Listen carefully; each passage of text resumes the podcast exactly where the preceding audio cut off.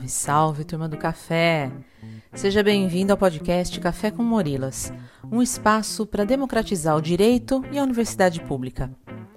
Por acaso você entrega os seus dados quando vai comprar remédios?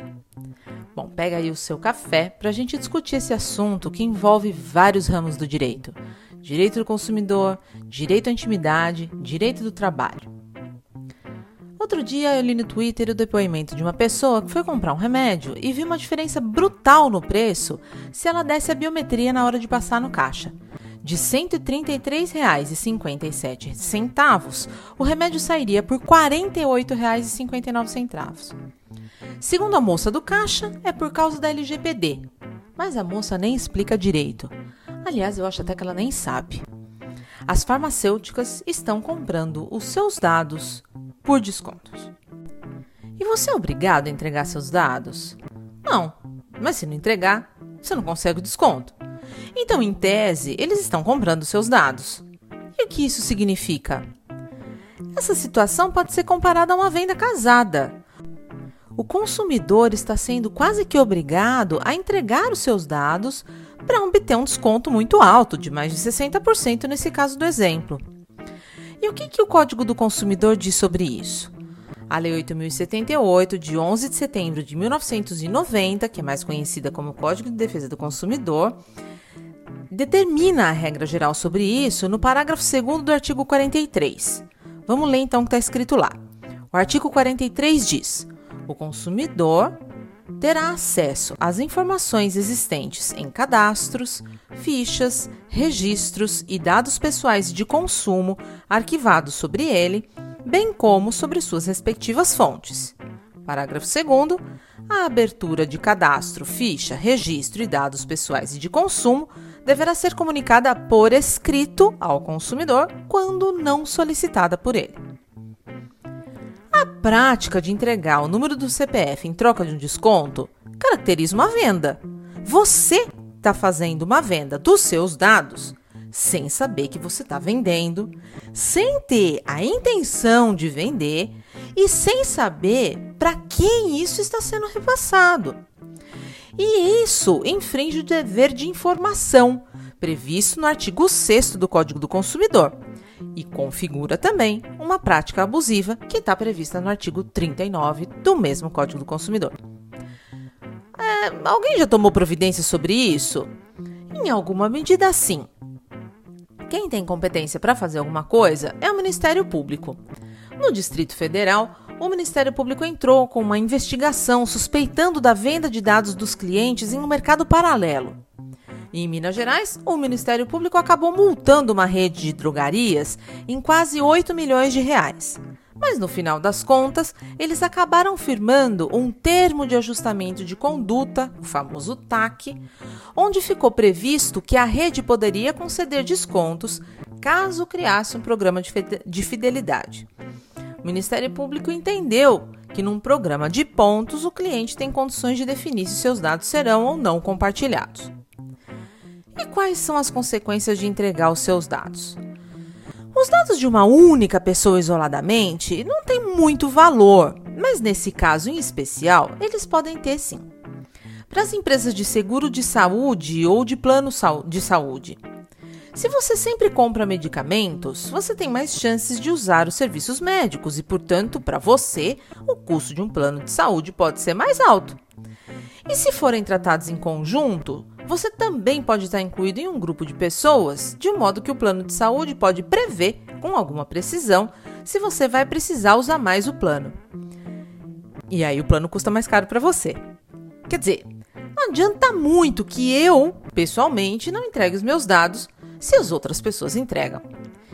Essa é a sociedade de informação em que a gente vive hoje e da qual a gente não tem muito como escapar.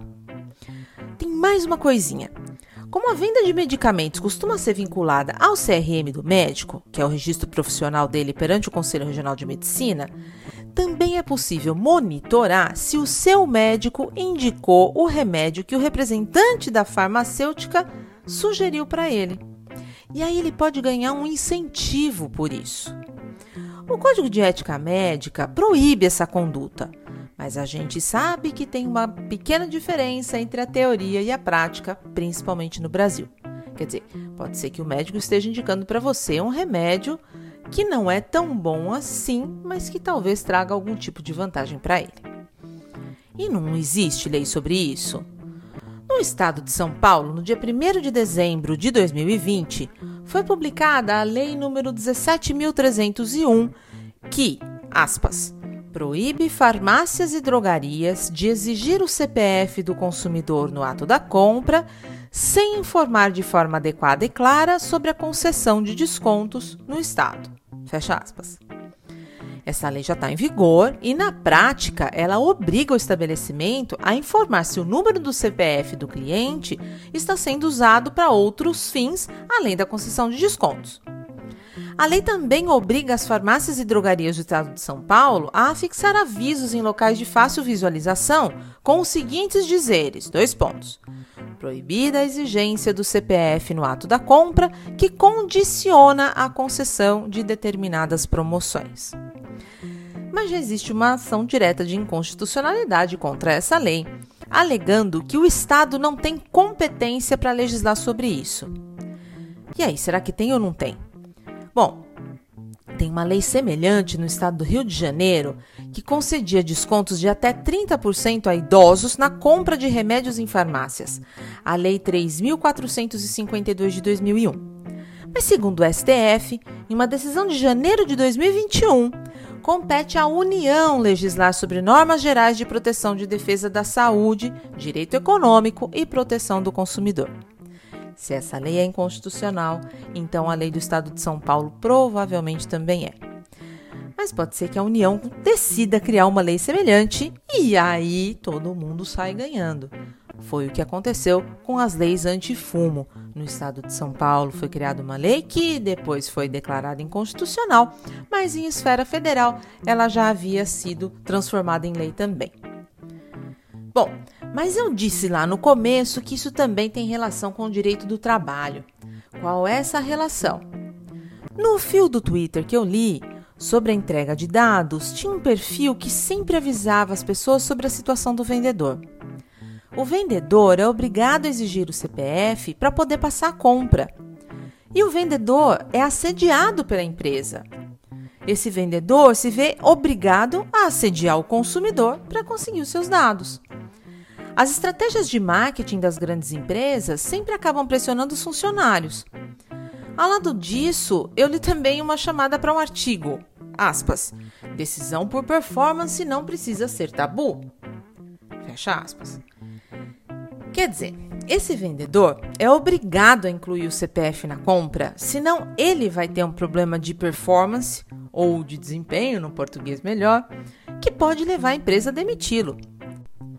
Eu não tenho dúvida de que o vendedor sofre assédio da empresa na figura do seu superior hierárquico, e isso pode parar num processo trabalhista facilmente mas ele acaba sofrendo agressões também dos clientes mais sobressaltados, o que pode levar uma pessoa a desenvolver doenças profissionais e isso fica mais difícil de ser reparado.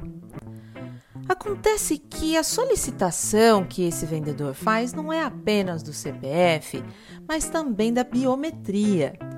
E por que isso? A biometria, na verdade, é a sua assinatura é a forma que a empresa encontrou de ter a sua assinatura de maneira inequívoca, cumprindo com a regra da LGPD, a Lei Geral de Proteção de Dados, e garantindo que ela tem o seu consentimento. Só que a mesma lei garante também que a empresa precisa excluir os seus dados assim que você solicitar. Então, como é que a gente pode se proteger e, ao mesmo tempo, obter o desconto? Então você vai fazer a compra, você entrega o CPF, finaliza a compra e exige a exclusão dos seus dados ali mesmo. Todo mundo sai feliz, menos os grandes conglomerados. E talvez você perca seu tempo e ganhe uns olhares enviesados de quem estiver atrás na fila.